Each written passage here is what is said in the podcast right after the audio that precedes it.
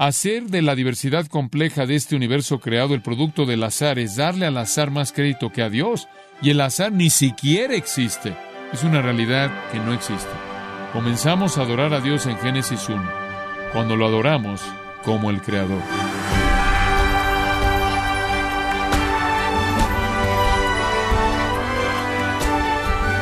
Le damos las gracias por acompañarnos en su programa Gracias a vosotros con el pastor John MacArthur.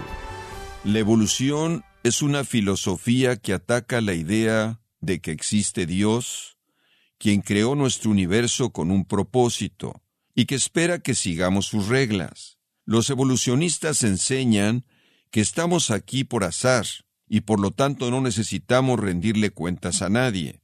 ¿Sabía usted, estimado oyente, que esa filosofía agresiva está detrás de la mayoría de las leyes que tratan de redefinir el matrimonio o promover el aborto? John MacArthur le preparará para estos ataques para que levante una fuerte defensa bíblica, como parte de la serie La batalla por el comienzo, en gracia a vosotros. ¿Cómo llegó a existir el universo? Regresemos al capítulo 1 de Génesis y regresemos en donde hemos estado llegó a existir exactamente de la manera en la que es descrita en el capítulo de apertura de la Biblia, la cual es inspirada por Dios, la cual es verdad, es inerrante e infalible. La verdad de los orígenes es presentada aquí claramente en seis días solares de 24 horas, seis días definidos como tarde y mañana, o un periodo de tinieblas o de oscuridad y un periodo de luz, seis días normales. En seis días Dios creó el universo entero de la manera en la que es ahora les hemos estado mostrando a través de este estudio que fue alrededor de seis a siete mil años atrás y eso es todo. Y cuando usted ve y dice, bueno, ¿qué hay acerca de los estratos y qué hay acerca de la apariencia de edad y todo eso? La respuesta es que Dios creó todo con apariencia de edad, todo maduro. Y el diluvio también, el cual ocurre más adelante, cambia la faz de la configuración de la Tierra y responde a muchas de las preguntas que se presentan con respecto a la topografía y roca sedimentaria y fósiles y todo eso. Pero la Biblia es muy clara. Dios lo creó todo en seis días. Ahora, día uno, Dios creó el material y la luz. Día dos, los mares y los cielos. Día tres, la tierra y la vegetación. Y día cuatro, las luces, las luminarias, las lumbreras, la luna, las estrellas y el sol. Y ahora llegamos al día 5 y se los acabo de leer. Y tiene que ver con Dios creando a todas las criaturas que poblan los mares y también los cielos. Este es el día cuando Dios complete el hogar para el hombre y Él crea los primeros seres vivientes, los primeros seres vivientes. Versículo 20. Seres vivientes, aves. Esta es la primera vez que se dice que algo está vivo. Las plantas no son designadas de esta manera. Son organismos que tienen un tipo de vida, pero no es una vida consciente. Los primeros seres vivientes creados por Dios vienen en el día 5. Y simplemente les recuerdo que si está viendo la secuencia, el día 5 corresponde al día 2, así como el día 4 correspondió al día 1. En el día 1 Dios creó la luz. En el día 4 creó los cuerpos estelares para que fueran los que daban luz. En el día dos creó los mares y los cielos, y en el día cinco él pobló los mares y los cielos. En el día tres él creó la tierra y su vegetación, correspondiendo también con el día seis él creó a los animales y al hombre para poblar la tierra y para consumir su vegetación. Entonces los paralelos son constantes a lo largo de este periodo de tiempo.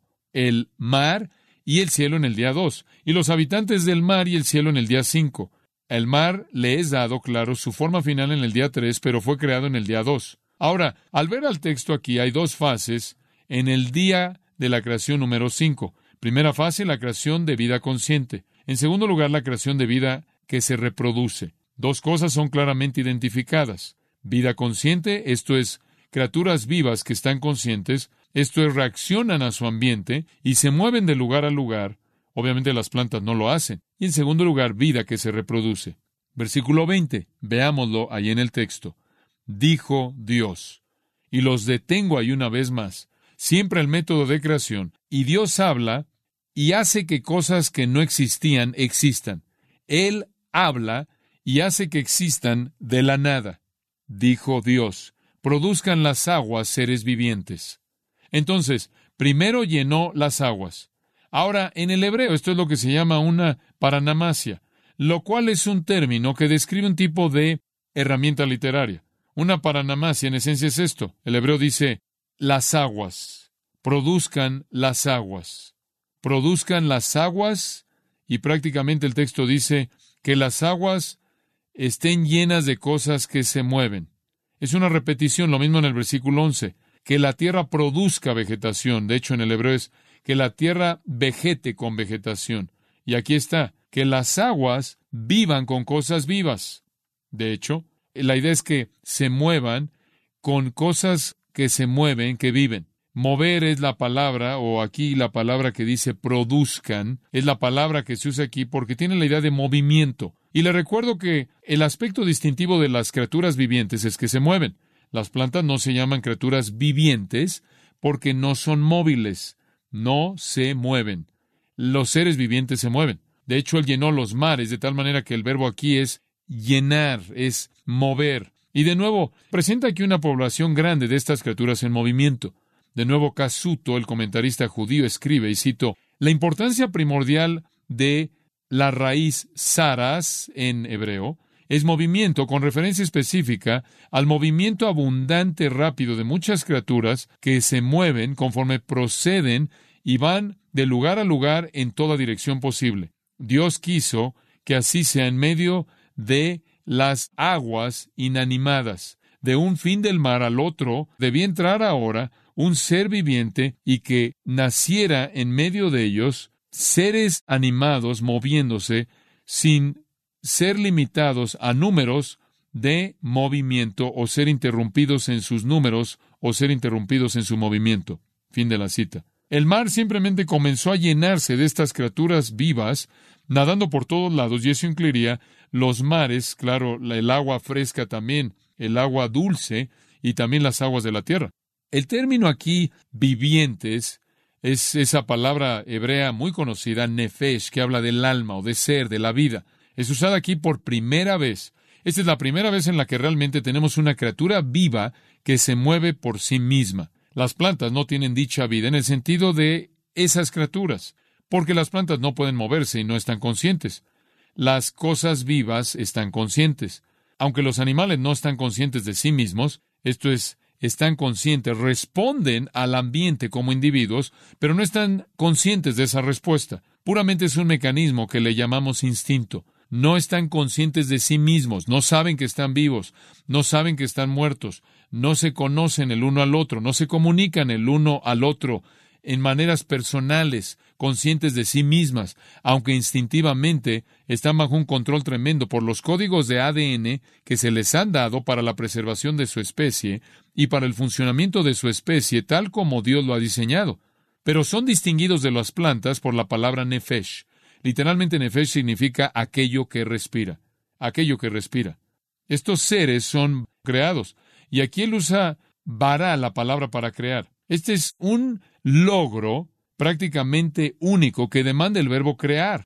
Es algo monumental lo que sucede aquí, y él crea seres conscientes que se pueden mover ahí en el mar prácticamente una cantidad masiva de seres creados. Ahora esto quiere decir, los detengo aquí, porque esto es algo muy importante. Cuando Dios creó a los peces y a todos esos mamíferos y a todos esos animales, sea que usted esté hablando acerca de peces o que esté hablando de ballenas o que esté hablando de dinosaurios o que esté hablando acerca de anguilas o esté hablando de plancton o cualquier otro punto en la cadena alimenticia, cuando Dios creó todo eso, no hubieron procesos evolucionarios.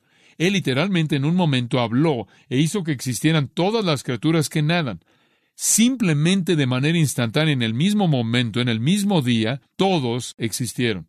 No estuvieron en algún proceso de desarrollo conforme las especies evolucionaron a otras especies y se mutaron a otras especies. Todas fueron creadas de manera instantánea en números masivos moviéndose a lo largo de los mares. El versículo 20 indica lo mismo. Aves, que vuelen sobre la tierra en la abierta expansión de los cielos. Claro que él no habla aquí de producir, porque no hubo una creación tan densa de aves. Sabemos eso. Si usted ve las profundidades del mar, en donde no ha sido contaminado significativamente, se dará cuenta que casi una cantidad ilimitada y reconocida de vida está ahí. Usted ve el aire y claro, hay menos aves. Entonces se encuentra aquí que no se usa la misma palabra. Y aquí dice, aves que vuelen sobre la tierra, en la abierta expansión de los cielos. Y ese es un retrato maravilloso porque lo podría traducir que vuelen enfrente del cielo, como si el cielo estuviera por todos lados, el cielo ahí está arriba, en los límites, prácticamente en los fines ilimitados de la eternidad del espacio que Dios ha hecho en la gran expansión del cielo. Y las aves están volando alrededor del globo y no van muy lejos, simplemente vuelan lo que parece para nosotros estar volando en la superficie del amplio cielo o en el rostro del cielo o en la faz del cielo, enfrente del cielo, con el gran cielo detrás de ellos. Y después creo que esto es fascinante. Y Dios, versículo 21, y creó Dios los grandes monstruos marinos. ¿Por qué menciona esos? Bueno, usted sabe, cuando menciona la creación de plantas y árboles, no mencionó los árboles de manzana, los manzanos o los cedros, no mencionó ningún tipo en particular de plantas. ¿Por qué aquí? Solo aves, solo seres vivientes de criaturas que nadan en los cielos, peces y más. ¿Por qué aquí mencionar a los grandes monstruos marinos? ¿Por qué presentarlos? Hay muchas otras cosas en el mar. ¿Por qué ellos? A mí me parece fascinante esto. La palabra hebrea es tanin, T-A-N-N-I-N. Y usted sabe, hay una razón para esto. Si estudia el Antiguo Testamento, encuentra varias referencias en el Antiguo Testamento a criaturas del mar. Está Leviatán. ¿Se acuerda leer acerca de Leviatán? Leviatán es esta criatura marina masiva, masiva, poderosa. Job 41, Dios, usted sabe, Dios le dice a Job, ¿dónde estabas cuando yo creé todo? Y después llega al capítulo 41 y le dice, ¿puedes tú colocar tus garfios y controlar a Leviatán? Y después procede a describir esta bestia masiva, feroz, lo puede leer en Job 41, y leer las características de esta bestia. Escribí una pequeña nota acerca de esto. Algunos han sugerido que podría ser un cocodrilo, un lagarto, pero no están en el mar como tales.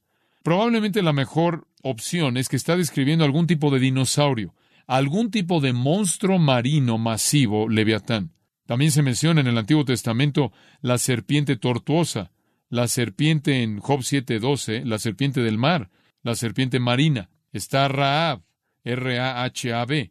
Raab, y se refiere a animales masivos marinos. Probablemente se refiere a dinosaurios. Pero ¿por qué menciona esto? ¿Por qué lo presenta? Creo que la respuesta puede ser encontrada en esto.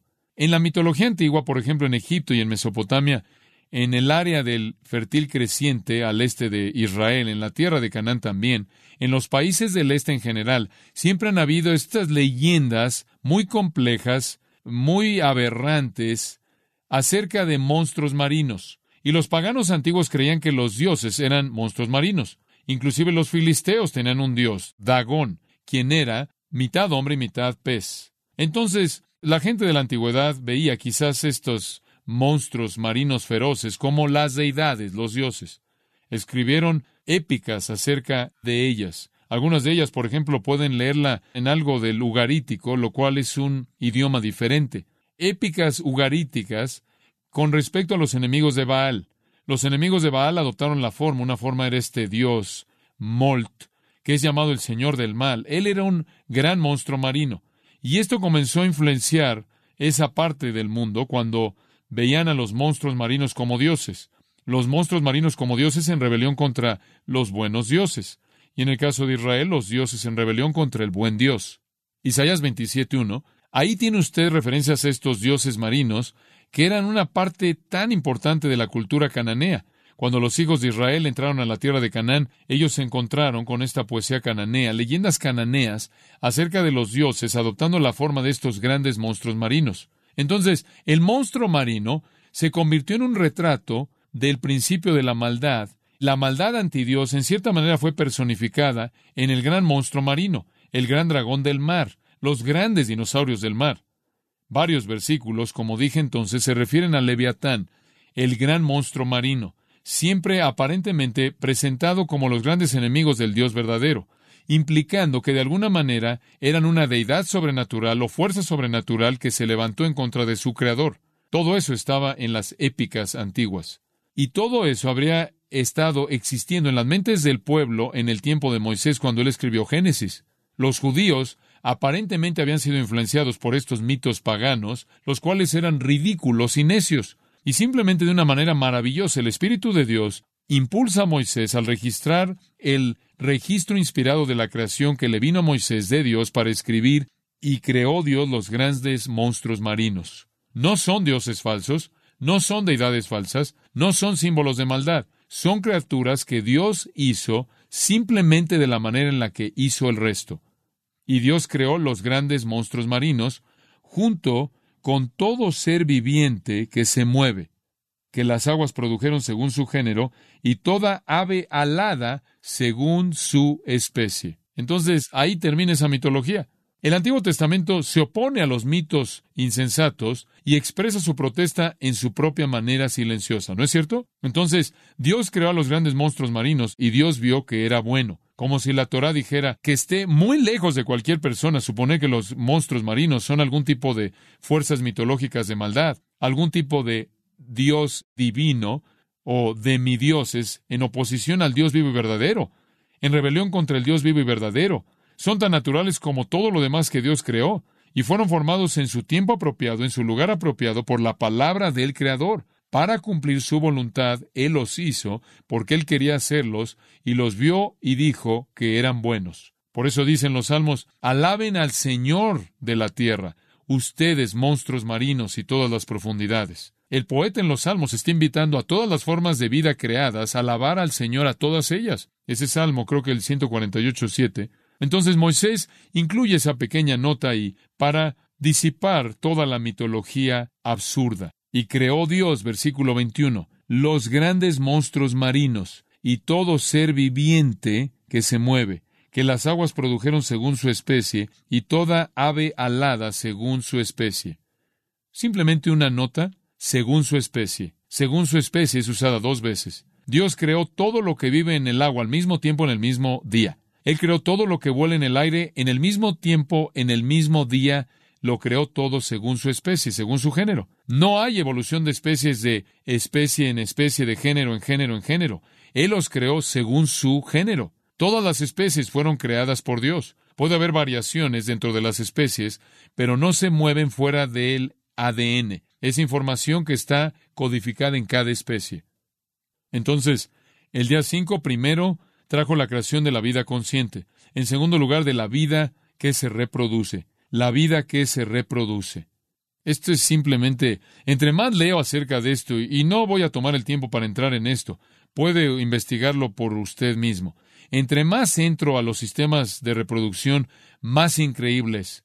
Digo, es suficiente imaginar la reproducción humana y cómo Dios puede hacer eso, pero simplemente tome eso a toda especie en la creación al tipo de creación más pequeño, insignificante, microscópico, hasta los mamíferos terrestres más grandes y los mamíferos marinos y dinosaurios y todos los procesos de reproducción, todo codificado en el ADN, toda esa información colocada en cada célula de cada criatura para reproducirse según su género.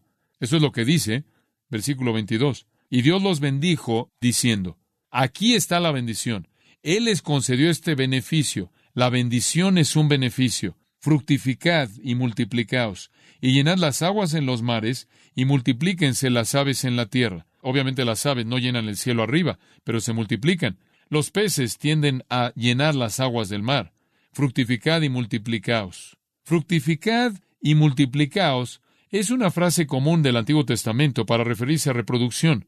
Es exactamente lo que significa reproducirse. En el capítulo 1 de Génesis, versículo 28, cuando Dios está creando al hombre, dice que Dios los bendijo, esto es varón y hembra, al hombre y a la mujer. Y Dios les dijo, fructificad y multiplicaos. Ese fue su mandato para que ellos procrearan.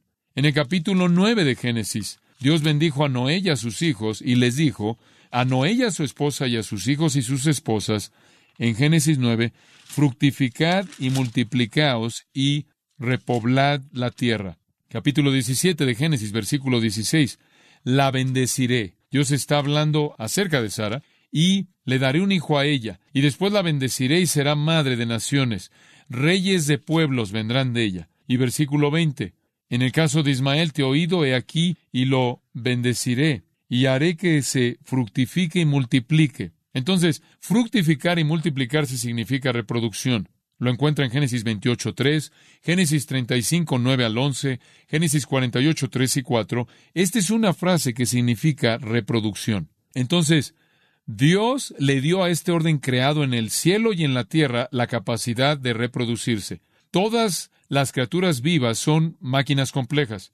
Y dije esto hace mucho tiempo atrás en la serie. Son nombradas por un científico que descubrió esta complejidad. Se llama la máquina von Neumann. Esto es en honor al científico von Neumann. Wilder Smith escribe un libro entero acerca de la máquina von Neumann. Todos los organismos vivientes, de manera característica, tienen tres propiedades. Son autosustentables, esto es, tienen la capacidad de sustentar su propia vida, como esas pequeñas, pequeñas ruedas que están dando vueltas adentro de usted son autosustentables. En segundo lugar, son autorreparables. Esto es, se arreglan a sí mismas conforme viven. Y de manera distintiva y única, son autorreproductoras. Esto es, se reproducen a sí mismas. Una máquina von Neumann es autosustentable, autoperpetuable y autorreparable y autorreproducible. Se reproduce a sí misma. Hasta aquí nunca en toda nuestra ciencia hemos podido manufacturar algo como eso. No podemos, por ejemplo, tener una computadora que sustente su propia vida y su propia energía, se repare a sí misma y tenga pequeñas computadoras. No tiene una computadora así. Y la razón es, la complejidad de esto es demasiado vasto. La complejidad de esto es demasiado complicado. No puede ser hecho. Si pudiéramos hacer algo lo suficientemente complicado como para hacer eso, se descompondría todo el tiempo. No podría mantenerse al día con su proceso de autorreparación. No podríamos crear una máquina von Neumann. Y sin embargo, cada célula que existe solo así. Esta es una capacidad asombrosa. Sistemas reproductivos bioquímicos siendo colocados en toda tira de ADN, en toda célula de toda criatura, y con eso viene la capacidad de fructificarse y multiplicarse. Esta es una certeza de permanencia. Esta es una certeza de propagación. Esto no tiene nada que ver con la evolución todo género se va a multiplicar, todo género se va a reproducir, va a reproducir su propio género, con una pequeña variación, claro, dentro del género. Y las aves se reproduzcan según su especie. Ahora alguien dice, ¿por qué dice eso en la tierra? Las aves vuelan. Bueno, ellas vuelan, pero no se multiplican en el aire, tienen que ir al nido. Ahí es donde cohabitan, ahí es donde aterrizan para aparearse y poder tener sus huevos. Dios lo sabe. No hay evolución aquí. Criaturas del mar y criaturas del cielo, todas fueron hechos en un día en las diferentes especies. Desde los monstruos marinos más feroces, legendarios, hasta el organismo marino más pequeño, todo hecho en un día. Todas las criaturas que vuelan, todas hechas el mismo día en sus especies con movimiento y se mueven por el aire, y todas las que se mueven en el mar, todas son conscientes. Esto quiere decir que si usted maneja su auto por el camino, y no es interesante cómo las aves lo evitan, tienen una conciencia, aunque no es una conciencia de sí mismos. Entonces, la casa del hombre está construida, está ahora lista para que sea ocupada, y la corona de la creación llega en el día seis. La corona de la creación es el hombre. ¿Y sabe lo que es tan triste? Vamos a detenernos en este punto. Pero lo que es tan triste es que el hombre se rehúsa a ver a Dios en la creación. ¿No es eso triste? El hombre se rehúsa a ver a Dios en la creación y se rehúsa a oír a Dios en la conciencia, detiene la verdad y se hunde en una oscuridad más profunda y una desesperanza más profunda. Y le voy a decir lo que más me entristece. Lo que me entristece más que cualquier otra cosa, es gente que dice que son cristianos, que creen la Biblia y después se aferran a la evolución. No puede encontrar la evolución en Génesis 1 en ningún lugar. No está ahí. No hay manera de hacer un exégesis de ese capítulo y terminar con la evolución. No hay manera posible. Tiene que detener la verdad. ¿Y por qué hacer eso? ¿Por qué? ¿Por qué va a afrontar a Dios o blasfemar a Dios o deshonrar a Dios para honrar a un evolucionista impío, para adoptar una credibilidad o para tener algún tipo de credibilidad científica, tomamos las escrituras como son, ¿no es cierto? No sé usted, pero comienzo a creer en la Biblia desde Génesis 1.1. No tengo que esperar hasta el capítulo 3. Donald Barnhouse escribió en una ocasión, y cito, Dios le da al hombre cerebro para fundir el hierro y para hacer un martillo, para hacer una cabeza de martillo y también tener clavos. Dios hace crecer un árbol y le da al hombre la fortaleza para cortarlo y el cerebro para poder hacer a partir de esa madera un mango para el martillo. Y cuando el hombre tiene el martillo y los clavos, Dios estira su mano y deja que el hombre le meta los clavos por su mano y lo coloque en una cruz en la demostración suprema de que los hombres no tienen excusa. Fin de la cita. Rechazar al Creador al grado que cuando Él fue encarnado lo mataron. Es una deshonra para Dios el creer cualquier otra cosa que lo que Génesis dice, ¿no es cierto? ¿Honra a Dios creer que Él hizo todo esto? ¿Honra a Dios creer el relato de la creación de Génesis? ¿Le da gloria? ¿Es esta una representación apropiada de quién es y lo que ha hecho? ¿Y es una fuente de adoración? Cualquier cosa menos es una afrenta a Dios. Hacer que el asunto se haya creado a sí mismo, hacer de la diversidad compleja de este universo creado el producto del azar es darle al azar más crédito que a Dios, y el azar ni siquiera existe. Es una realidad que no existe.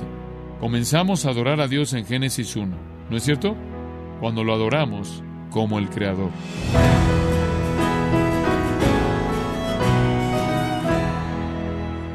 De esta forma hemos escuchado a John MacArthur dándole una mirada al día 5 de la creación, en el estudio La batalla por el comienzo, que es parte de la celebración del 50 aniversario de ministerio del pastor John MacArthur, aquí en Gracia a vosotros.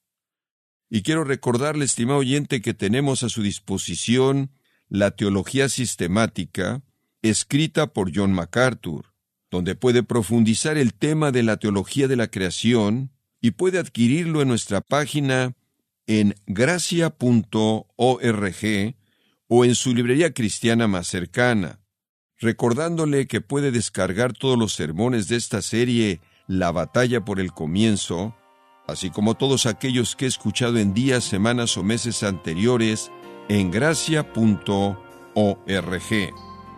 Si tiene alguna pregunta o desea conocer más de nuestro ministerio, como son todos los libros del pastor John MacArthur en español, o los sermones en CD que también usted puede adquirir, escríbanos y por favor mencione la estación de radio por medio de la cual usted nos escucha en gracia a vosotros. Es importante conocer no solo el país y ciudad de donde usted nos escucha, sino también la radio. Para quienes contactan nuestro ministerio por primera vez, pueden solicitar una copia del mensaje de promoción sin costo alguno, un mensaje por oyente únicamente. Si usted vive en los Estados Unidos o Puerto Rico, escríbanos a Gracia Vosotros, P.O. Box 4000, Panorama City, California 91412 o puede escribirnos a través del siguiente correo electrónico radio arroba Queremos agradecerle su tiempo y sintonía en nombre de John MacArthur y del personal de este organismo e invitarle para que nos acompañe en la próxima edición y así juntos continuar desatando la verdad de Dios un versículo a la vez en gracia a vosotros.